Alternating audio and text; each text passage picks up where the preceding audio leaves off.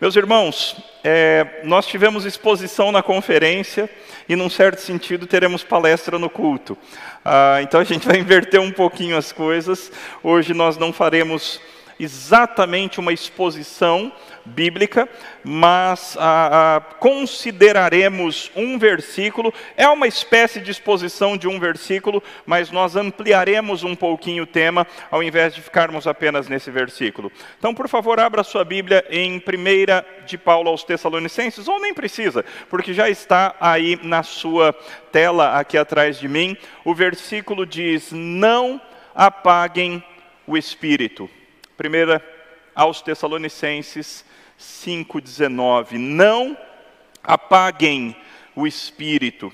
1 Tessalonicenses 5,19. No mínimo, no mínimo, eu quero que você saia daqui hoje à noite tendo decorado esse versículo. Vamos? Não apaguem o espírito. Primeira aos Tessalonicenses 5,19. Decore o endereço também, porque isso é ah, importante para depois você encontrar esse texto. Vamos orar ao Senhor. Pai, ajuda-nos, ajuda-nos a não apagar o espírito. O Senhor considerou importante dar essa instrução para os teus servos lá da cidade de Tessalônica no passado, e inspirar o teu servo para escrever uma carta que entrou no cânon e, portanto, é palavra tua para nós hoje também. O Senhor nos diz hoje: não apaguem o espírito. E nós precisamos te ouvir. E pedimos que esse mesmo espírito, que é o espírito que inspirou a escrita da tua palavra, é o Espírito que pairou sobre as águas na criação, o Espírito que desceu poderosamente sobre a tua igreja em Atos 2, o Espírito que nos capacita para testemunhar, o Espírito que ministra ao nosso espírito humano e nos convence de que nós somos filhos de Deus. Pai, ajuda-nos a não apagar o teu espírito mas, pelo contrário, ajuda-nos a sermos tomados e dirigidos pelo Teu Espírito. E que esse momento de estudo da Tua palavra nos ajude nisso, em Cristo Jesus. Amém. A W. Tozer, um importante teólogo da história da igreja, escreveu o seguinte: Se o Espírito Santo fosse retirado da igreja hoje, 95% do que fazemos continuaria e ninguém notaria a diferença. Se o Espírito Santo tivesse sido retirado da igreja do Novo Testamento, 95% do que eles faziam pararia e todos notariam a diferença.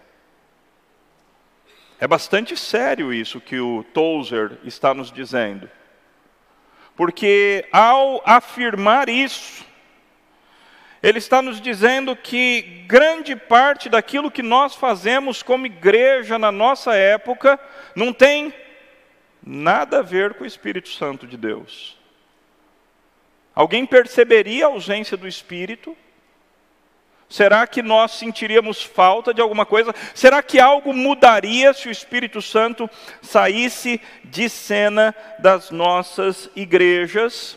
Hoje nós veremos nesse momento de sermão quatro pontos. Primeiro, o Espírito Santo é uma pessoa divina. Segundo, há algo na obra do Espírito que o compara com fogo. Não apagueis o Espírito. Então o texto implica que existe alguma relação entre o Espírito Santo e o fogo, entre a obra do Espírito Santo e o fogo. Terceiro, se Deus se preocupou em nos deixar essa ordem, essa ordem, não apaguem o espírito, é porque existe uma tendência nossa de apagá-lo. Existe uma tendência nossa, pecaminosa, natural, de sufocar e apagar a obra do espírito. E quarto lugar, nós veremos o contrário. Então, como agir para que não somente nós não apaguemos a obra do espírito, mas, além disso, consigamos aumentar as suas chamas em nós. Então serão esses quatro pontos que nós veremos. Primeiro, o Espírito Santo é uma pessoa divina. Tão Deus quanto Pai, tão Deus quanto Jesus Cristo. O Espírito Santo é uma pessoa distinta das outras duas pessoas da Trindade. E como uma pessoa, o Espírito Santo tem sentimentos próprios.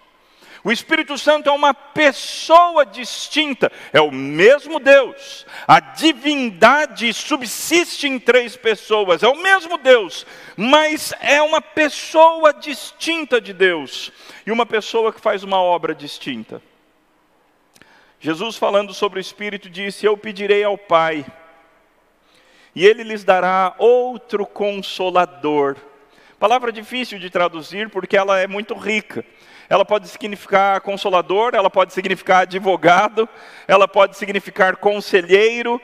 E de fato o Espírito Santo faz tudo isso dentro de nós. Ele é um outro consolador. Jesus diz a fim de que esteja com vocês para sempre.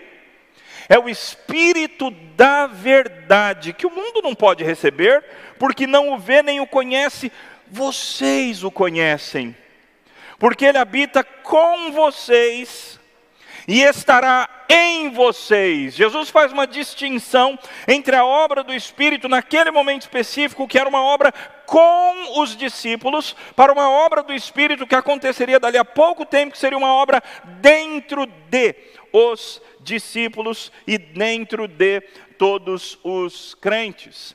Tessalonicenses também fala a respeito desse Espírito Santo. Paulo fala que o evangelho, quando Paulo entrou ali na região de Tessalônica e pregou o evangelho aos tessalonicenses, os tessalonicenses receberam a pregação de Paulo não somente em palavra, mas em poder, no Espírito Santo e em plena convicção.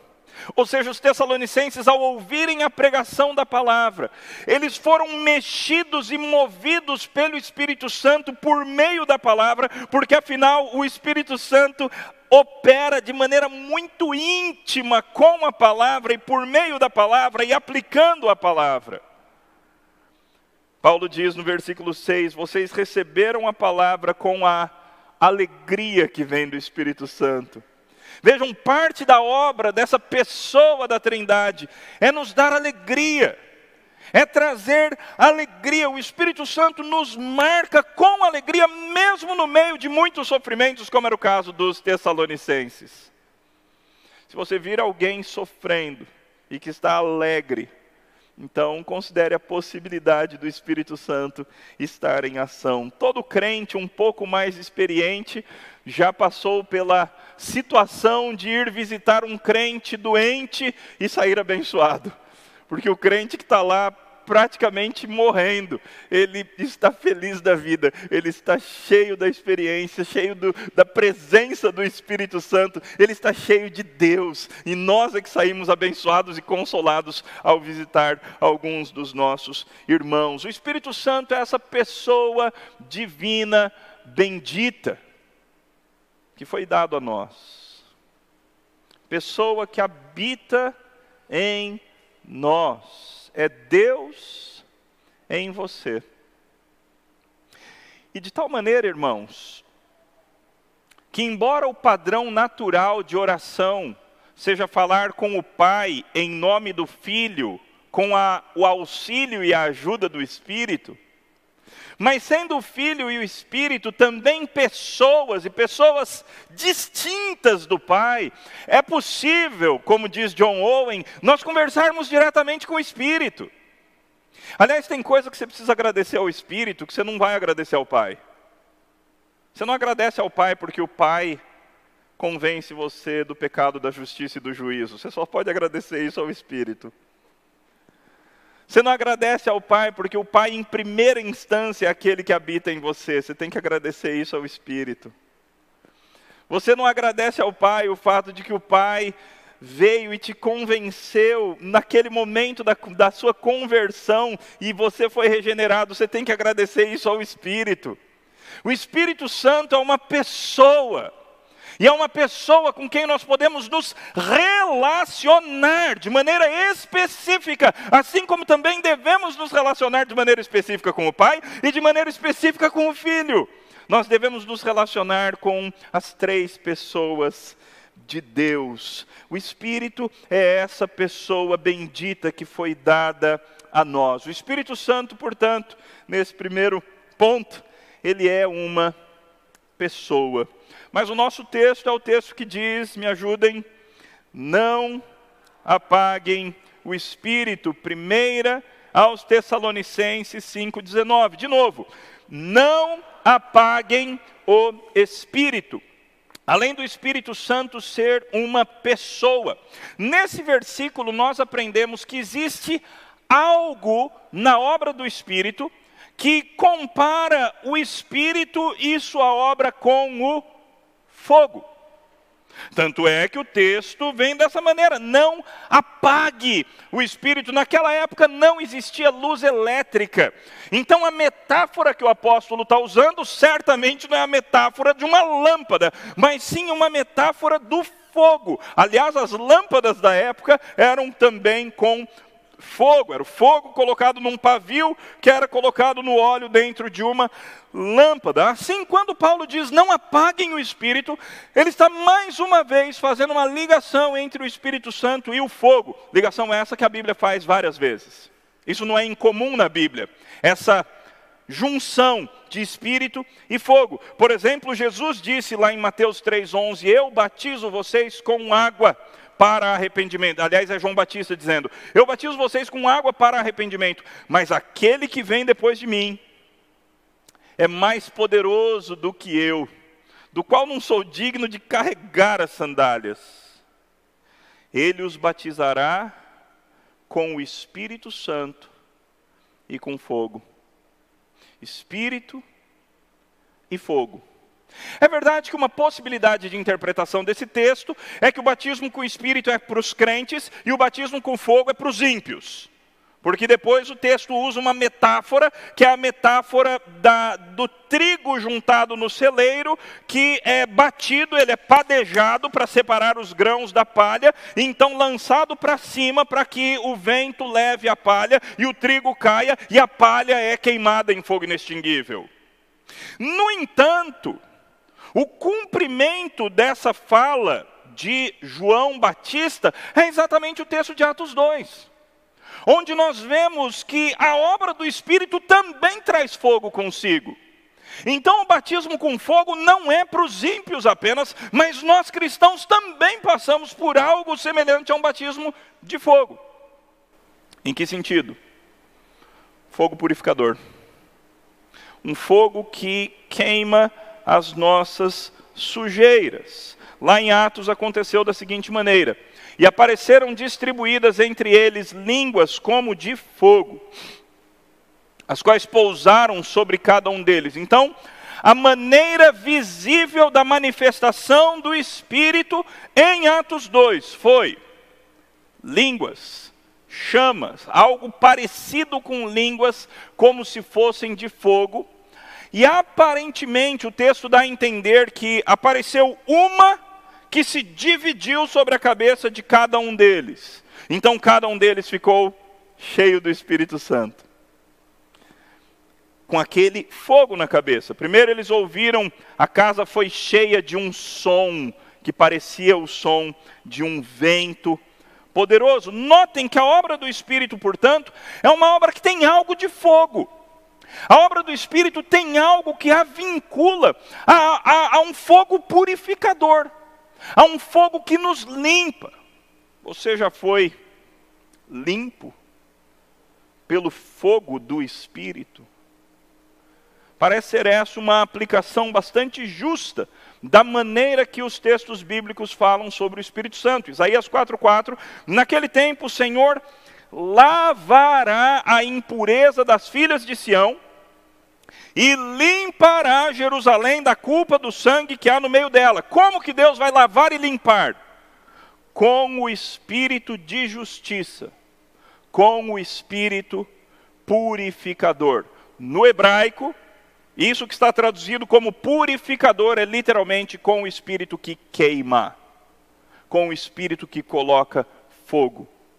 Parte da obra do espírito em nós, portanto, essa obra santificadora, essa obra de entrar em nós e de dentro para dentro ir queimando aquilo que existe de sujeira dentro de nós ir queimando motivações pecaminosas, pensamentos pecaminosos, atitudes pecaminosas, falta de atitudes santas. O Espírito Santo vai nos limpando das nossas sujeiras. Portanto, existe algo na obra do Espírito que compara o Espírito com fogo, um fogo santo que deve nos purificar. Nosso texto, de novo, não apaguem o espírito. Primeira aos Tessalonicenses 5,19. Só vocês agora. Não apaguem o espírito. Mais uma vez. Não apaguem o espírito.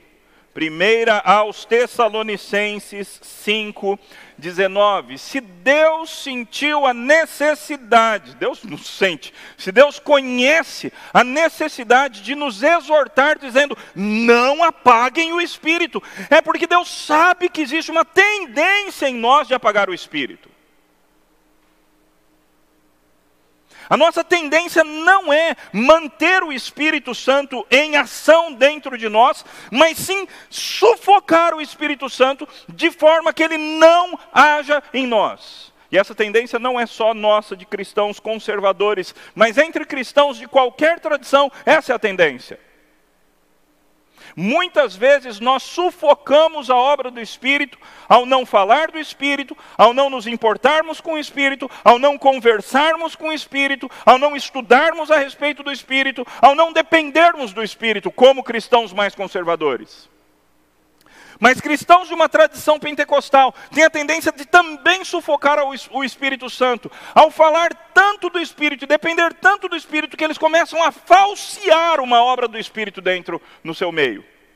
E fazer coisas como se fosse o Espírito, mas são falseamentos da obra do Espírito. Nós temos uma tendência de apagar o Espírito.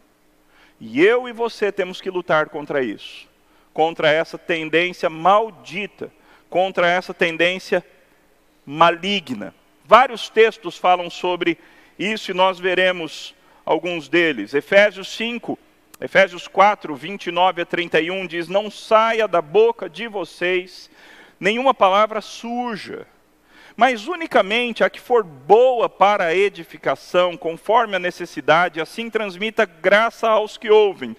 Veja quantas qualificações naquilo que eu e você devemos falar. Não pode ser palavra suja, mas tem que ser boa para edificar, necessária e cheia de graça. E aí, nesse contexto, o apóstolo diz: e não entristeçam o Espírito de Deus no qual vocês foram selados para o dia da redenção. Que não haja no meio de vocês qualquer amargura, indignação, ira, gritaria, blasfêmia, bem como qualquer maldade. Parece, parece que o apóstolo Paulo está dizendo que o nosso jeito de falar, o conteúdo do que nós falamos, pode entristecer o Espírito Santo que nos selou. Os sentimentos que nós deixamos aflorar, amargura, indignação, ira, a coisa vai se tornando cada vez pior aqui. Perceba que isso daqui é uma escala, ok? Começa com amargura, passa para indignação, se transforma em ira e então brota gritaria, blasfêmia e todo tipo de maldade.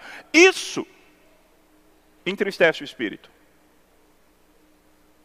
E talvez, se o teu casamento tem sido muito cheio dessas coisas, o teu casamento tem sido uma das maiores situações nas quais você tem entristecido o Espírito Santo de Deus. Isso não pode ser assim, evidentemente. Isaías 63, 10 falando sobre o povo escolhido por Deus no Antigo Testamento, amado pelo Senhor, tornado povo de sua propriedade especial. Esse povo tomou essa atitude do texto, mas eles foram rebeldes e contristaram ou entristeceram o seu espírito. E por isso ele se tornou inimigo deles e ele mesmo lutou contra eles. Você não quer que isso aconteça contigo. Você não quer de tal maneira entristecer o Espírito Santo ao ponto de convencê-lo a se tornar seu inimigo e alguém que luta contra você. Mas quando nós descartamos as bênçãos de Deus, a escolha de Deus, as virtudes que Deus derrama sobre nós, o carinho de Deus, o cuidado de Deus, quando nós não valorizamos essas coisas e vivemos na prática como ímpios, vivemos no dia a dia como todo mundo vive, é isso que nós estamos fazendo. Sendo rebeldes e entristecendo o Espírito Santo. Salmo 106, contando a história lá da saída do povo do Egito, diz: Depois provocaram Deus nas águas de Meribá, e por causa deles aconteceu uma desgraça com Moisés, pois foram rebeldes ao Espírito de Deus. E Moisés falou sem refletir. Qual foi a maneira que a geração que saiu do Egito foi rebelde contra o Espírito Santo de Deus? Ao ser rebelde contra o homem que o Espírito Santo de Deus estava usando para dirigi-los. Ao se levantarem contra a liderança espiritual de Moisés, eles estavam se levantando contra o Espírito Santo. Estavam sendo rebeldes contra o Espírito Santo de Deus. Em Atos nós vemos mais uma atitude, a atitude de mentir ao Espírito. Vejam, o nosso texto falou: não há apaguem o espírito. 1 Tessalonicenses 5,19. Não apaguem o espírito. E nós estamos vendo vários outros textos da palavra que usam outros conceitos, outras palavras, para falar a respeito do mesmo problema: entristecer o espírito, se rebelar contra o espírito, contristar o espírito. Várias palavras que têm a ver com a mesma tendência. Aqui em Atos, mentir ao espírito. Então Pedro disse: Ananias, por que você permitiu que Satanás enchesse o seu coração para que você mentisse ao Espírito Santo, retendo parte do valor do campo? Nós aprendemos, portanto, nesse texto, que uma das maneiras de nós apagarmos o espírito, entristecermos o espírito, nos levantarmos contra o espírito, é quando nós mentimos ao Espírito Santo e para ser mais específico ainda, em relação à nossa vida financeira. Quando nós tentamos passar para o espírito que a nossa situação é pior do que ela de fato é, para que então nós nos desresponsabilizemos de ajudar o próximo, essa é uma das maneiras de nós apagarmos o Espírito, sufocarmos o Espírito, mentirmos contra o Espírito, sermos rebeldes contra o Espírito Santo de Deus. Nossa vida financeira tem que ser para a glória de Deus. E o Espírito Santo não se deixará enganar por nós nesse sentido. Quando Estevão estava para ser apedrejado, ele havia pregado um grande sermão, um sermão que falava sobre toda a história de Israel, sobre como o povo de Deus era um povo com uma tendência à rebeldia, ao endurecimento contra o próprio Deus. E então Estevão resumiu o problema da seguinte maneira: homens teimosos e incircuncisos de coração e de ouvidos, vocês sempre resistem ao Espírito Santo. O que, que tinha acontecido aqui? palavra foi pregada, eles não queriam saber da palavra. E ao desprezar a palavra pregada, eles estavam resistindo contra o Espírito, resistindo ao Espírito Santo de Deus. A situação vai ficando mais grave, porque existem pecados ainda mais graves que a gente pode cometer contra o Espírito. Aliás, saiba, existe gradação de pecado na Bíblia, tá? História de que não existe pecadinho, pecadão, pecadinho não existe mesmo. Mas existem pecados e pecados ainda mais graves. E, e, e no nosso texto você vai, vai ver isso de maneira clara. Imaginem quanto mais severo deve ser o castigo daquele que pisou o Filho de Deus, profanou o sangue da aliança com o qual foi santificado e insultou o Espírito da graça. Paulo, Paulo não, o autor de Hebreus está falando aqui sobre um pecado que não tem perdão, sobre um pecado para o qual não existe arrependimento sobre uma apostasia da qual não existe mais volta. É sobre isso que o nosso autor está falando. E uma das maneiras dele definir o que é esse pecado é pisar em Cristo, profanar o sangue de Cristo e insultar o Espírito. Insultar o Espírito da graça. O Espírito vem cheio da sua graça sobre nós e nós então resistimos, não queremos dar vazão ao Espírito em nossa vida. Mas o pecado mais grave em relação ao Espírito, que na verdade é um, basicamente o mesmo pecado de Hebreus, mas a maneira que ele é mais conhecido é esse daí de Mateus 12. Por isso digo a vocês que todo pecado e blasfêmia serão perdoados aos homens. Mas a blasfêmia contra o Espírito não será perdoada. Se alguém disser alguma palavra contra o Filho do Homem, isso lhe será perdoado. Mas se alguém falar contra o Espírito Santo, isso não lhe será perdoado, nem neste mundo, nem no porvir. Vejam que existem várias maneiras de nós fazermos aquilo que o nosso texto ordena que não façamos. Não apaguem o Espírito. Na sua vida, como é que está como é que está o seu relacionamento com o Espírito Santo? Talvez vários de nós somos mais ou menos como Apolo, não é? Eu nem mesmo ouvi dizer que existe Espírito Santo. E aí Ananias e Safira explicam para ele quem é o Espírito. Talvez muitos de nós, na prática, vivam como se não existisse a terceira pessoa da Trindade. Mas a Bíblia, de maneira muito séria, muito solene, nos adverte: não apaguem o Espírito. Na família de vocês, não apaguem o espírito. No seu casamento, não apague o espírito. Na sua igreja, não apague o espírito. Essa é a ordem do Senhor nosso Deus para nós. Não apaguem o espírito. O que nós devemos fazer então?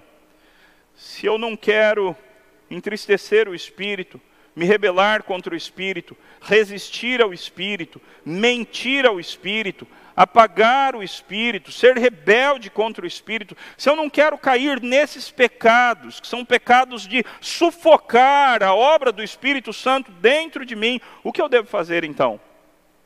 Então, assim, nós vemos o último aspecto, o último ponto do nosso sermão. Devemos agir de forma a aumentar a chama do Espírito que existe em nós. Eu e você precisamos tomar atitudes para cultivar a obra do Espírito em nós. Um fogo só se mantém aceso se você alimentá-lo. Um amor só se mantém ativo se você cultivá-lo. E nós precisamos aprender a fazer isso em relação ao Espírito Santo de Deus. Paulo disse o seguinte lá em Romanos 12, 11: Quanto ao zelo, não sejam preguiçosos, sejam fervorosos de espírito. Eu acho que o pessoal da nova Almeida atualizada traduziu errado ao escolher espírito em minúsculo aqui nesse texto. Eu creio que Paulo está falando, de fato, é sejam fervorosos no espírito. Existe um chamado nesse texto para que o nosso relacionamento com o Espírito seja um relacionamento com fervor, e vejam de novo uma certa relação com o fogo. Um relacionamento intenso, um relacionamento no qual nós realmente somos profundamente impactados na nossa mente, nas nossas vontades, nas nossas emoções, nós somos impactados pelo Espírito. É uma ordem bíblica. Fervor não é opcional. Fervor não é coisa de pentecostal. Fervor é coisa de crente, meus irmãos. Fervor, ter, ser, ser mexido pelas coisas de Deus, é coisa de crente. Em outro lugar, em Romanos 8, Paulo diz: a fim de que a exigência da lei se cumprisse em nós, nós, que não vivemos segundo a carne, mesma coisa que a gente viu hoje de manhã, mas segundo o Espírito. Nós não vivemos de acordo com a carne, de acordo com a, a, os desejos, as vontades, as concupiscências naturais da nossa carne, do nosso corpo. Mas nós devemos viver, porque fomos transformados, devemos viver segundo o Espírito. Os que vivem segundo a carne se inclinam para as coisas da carne. O pendor deles, a tendência natural de quem vive segundo a carne, são as coisas da carne. Mas os que vivem segundo o Espírito se inclinam para as coisas do Espírito. A inclinação da carne é morte, mas a inclinação do Espírito é vida e paz. Paz existencial, paz relacional paz com Deus. Em 8,13 de Romanos, Paulo continua: Porque se vocês vivem segundo a carne, caminharão para a morte. Mas se pelo Espírito mortificarem os feitos do corpo, como é que eu não apago o Espírito? Eu não apago o Espírito quando, por meio do Espírito, eu começo a sufocar os feitos do meu corpo. Veja, ou você apaga o espírito ou você apaga a carne. Não dá para viver no espírito e viver na carne ao mesmo tempo. Não dá para você ser cheio do espírito, mas ao mesmo tempo fazer certas negociações e certas concessões com o teu pecado. Não dá para declarar paz com o pecado e tentar ser cheio do espírito. Ou você mortifica os feitos do corpo por meio do Espírito Santo. Ou você está apagando o Espírito Santo. Porque vocês não receberam um espírito de escravidão para viverem outra vez atemorizados, mas receberam um espírito de adoção, por meio do qual clamamos Abba, Pai. Uma das maneiras de dar mais vazão à obra do Espírito em você é a consciência da paternidade de Deus. Quanto mais você se conscientizar da paternidade, da bendita e deliciosa paternidade de Deus, tanto mais o Espírito Santo estará em ação dentro de você. Porque essa é uma das obras fundamentais, é o testemunho interno do Espírito Santo, que testemunha com o nosso espírito de que nós somos filhos de Deus. Judas nos diz: Mas vocês, meus amados, edificando uns aos outros, edificando-se na fé santíssima que vocês têm, orando no Espírito. Talvez uma das provas mais claras do quão distantes nós estamos do Espírito é o fato de que nós nem sabemos exatamente o que é orar no Espírito. E a Bíblia fala algumas vezes sobre isso.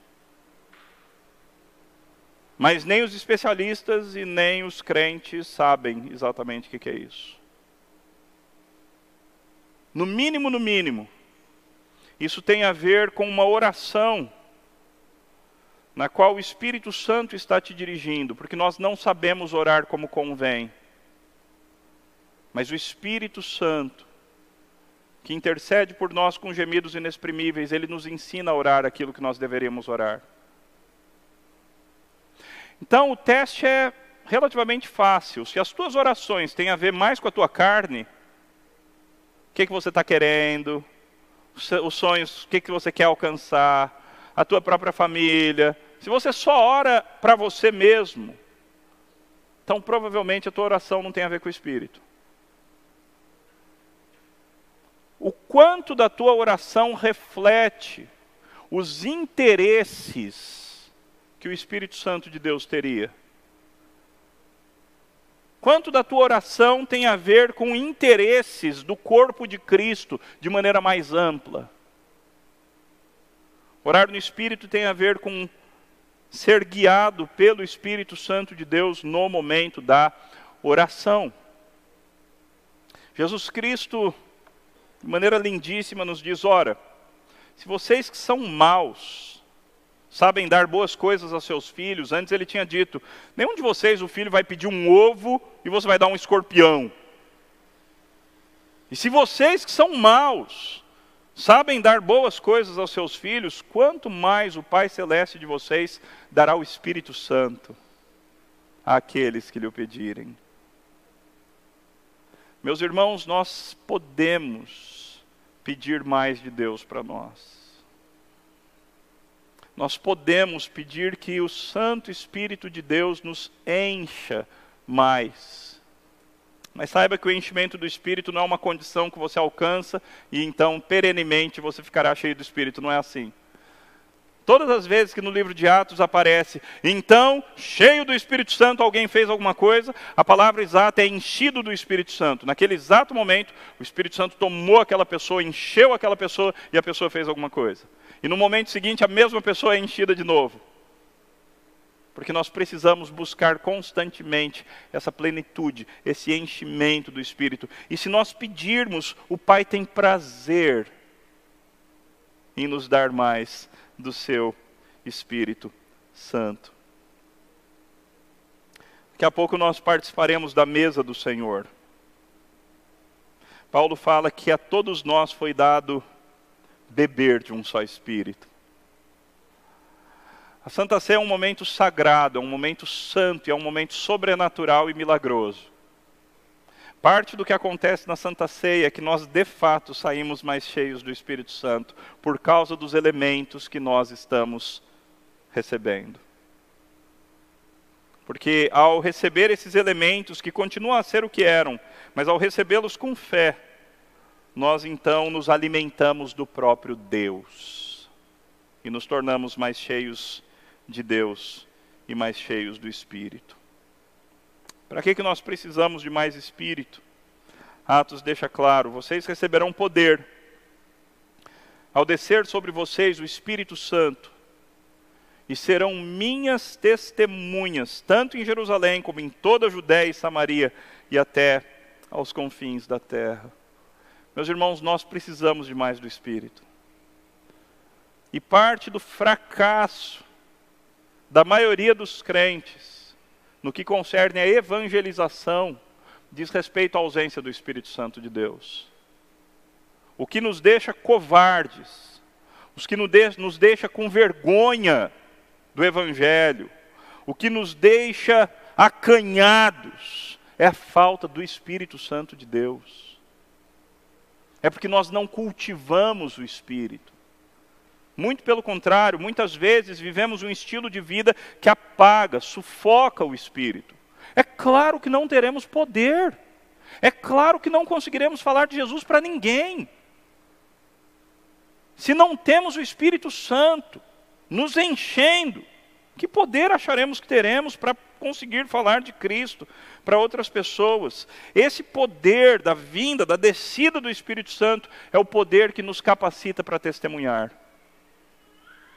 Quando cheios do Espírito, meus irmãos, testemunhar se torna uma coisa muito mais fácil, muito mais natural, muito mais deliciosa, e nós temos coragem para fazer aquilo que deveríamos fazer. Qual foi então o texto que nós trabalhamos nessa noite? Não apaguem o Espírito. Primeira aos Tessalonicenses 5,19. De novo, não apaguem o Espírito. Meus irmãos, não apaguem o Espírito. Existe uma tendência em cada um de nós, existe uma tendência na nossa denominação e em todas as outras. Existe uma tendência na nossa igreja local e em todas as outras. Existe uma tendência pecaminosa em nós de apagar o espírito, de viver mais pela carne do que pelo espírito. E nós temos que lutar contra a nossa carne e não apagar o Espírito Santo. Algumas conclusões finais, portanto. Não entristeça o Espírito. As suas palavras, as suas palavras, a sua rebeldia ferem, ferem o Espírito Santo. Você machuca o Espírito Santo com palavras mal ditas, com rebeldia. Não minta o Espírito em relação às suas finanças. Nós brasileiros temos uma tendência terrível de disputarmos quem é o mais miserável. Alguém conta uma tragédia, a gente conta uma pior. A gente tem medo que as pessoas. Você já viu alguém assumir que é rico? Já viu alguém no Brasil assumir que é rico? A gente não assume. Nós somos ricos. Vários de nós estão nos 10% da população mundial. Mas ninguém assume. Pelo medo de ter que compartilhar com alguém. Meus irmãos, nós temos que tomar cuidado, as nossas finanças precisam estar disponíveis nas mãos do Espírito Santo de Deus para que ele faça o que quiser com as nossas finanças. Não resista ao Espírito quando a palavra for pregada. Quando a palavra for pregada, tente atentar e, e, e aplicar aquilo à sua vida. Guarde, anote, memorize, faça alguma coisa, mas não resista ao Espírito quando ele estiver falando com você por meio da palavra pregada. Não insulte o Espírito Santo desprezando a graça dele, desprezando o chamado dele, desprezando quando ele mexe na tua consciência e te convence de pecado. Não insulte o Espírito ao não dar ouvidos ao Espírito quando ele estiver acusando você de algum pecado. Seja fervoroso no Espírito. Não fique satisfeito com uma vida cristã de cara amarrada, com uma vida cristã triste, com uma vida cristã sem fervor. Não se satisfaça com uma vida cristã sem alegria, mas seja fervoroso no espírito, viva segundo o espírito. Mortifique o seu corpo por meio do espírito. Seja consciente da sua do privilégio da sua adoção por meio do espírito. Ore no espírito. Pastor, eu não sei o que é isso, então começa a orar. E só para a hora que você falar assim, acho que eu estou orando no Espírito. Jejua. Sei por que nós presbiterianos não falamos mais de jejum, irmãos. Jejum é uma arma espiritual bíblica do Antigo e do Novo Testamento. Nosso Senhor Jesus Cristo jejuava. Por que nós não jejuamos? Porque nós não temos grande interesse em negar a carne. Nós preferimos apagar o espírito do que apagar a carne. O jejum é uma das belas maneiras de você apagar a carne e aumentar a chama do espírito dentro de você. Peça mais do espírito a Deus. Fala, Senhor, eu quero mais do teu espírito. Eu não estou satisfeito com o nível da minha vida cristã. Eu não estou satisfeito com o meu cristianismo, com os pecados que eu estou lutando há vários, vários meses, vários anos e continuo caindo. Eu não quero mais, Senhor. Me ajuda, me dá mais do teu espírito. Beba do espírito. Efésios, eu pulei Efésios, não sei porquê. Efésios 5, acho que eu pulei enchei-vos do Espírito, falando com salmos, cantando, louvando com hinos e cânticos espirituais, agradecendo sempre por tudo. Se agradecer sempre por tudo resulta em enchimento do espírito, reclamar sempre por tudo resulta em apagamento do espírito. Claro.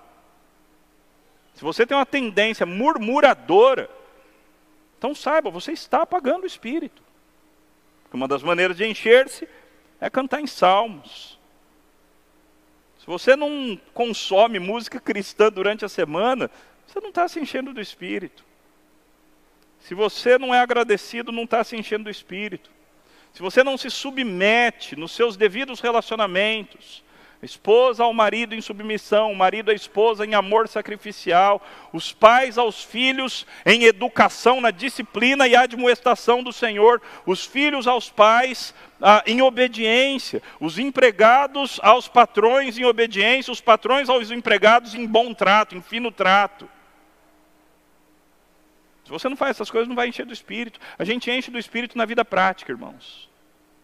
É na segunda, na terça, na quarta negando a carne e dando vazão ao espírito. E finalmente, cheio do espírito, testemunha. Sai por aí contando a boa nova do evangelho. Sai por aí compartilhando com as pessoas que você é uma pessoa, é um homem, é uma mulher profundamente transformados e que você tem Deus dentro de você. Aliás, a palavra entusiasmo significa exatamente isso em homoi, ter Deus dentro de si. É isso que nós somos, irmãos. Será que nós somos essas pessoas que outros que convivem conosco veem Deus em nós? Nós temos o Espírito Santo morando dentro de nós. Isso precisa ficar claro. E para que isso fique claro, Paulo nos lembra: não apaguem o Espírito. Não apaguem o espírito. Que a gente faça isso. Que a gente não apague o espírito, mas muito pelo contrário, se encha desse espírito para a glória do nosso Deus. Vamos orar. Senhor Deus, te pedimos perdão e admitimos, envergonhados, que por vezes nós temos vivido de tal forma que temos apagado o teu espírito, entristecido o teu espírito, resistido ao teu espírito, até mesmo mentido ao teu espírito. Santo e eterno Deus, perdoa-nos. E ajuda-nos, Deus, a termos essas palavras gravadas com fogo em nosso coração. Não apaguem o espírito. E que durante essa semana, Pai, nós tenhamos a experiência de vivermos uma semana mais cheios do Espírito, buscando mais intimidade com o Espírito, falando com o Espírito e sendo transformados e usados pelo Santo Espírito de Deus. E que assim o teu nome seja glorificado em nós, em Cristo Jesus. Amém.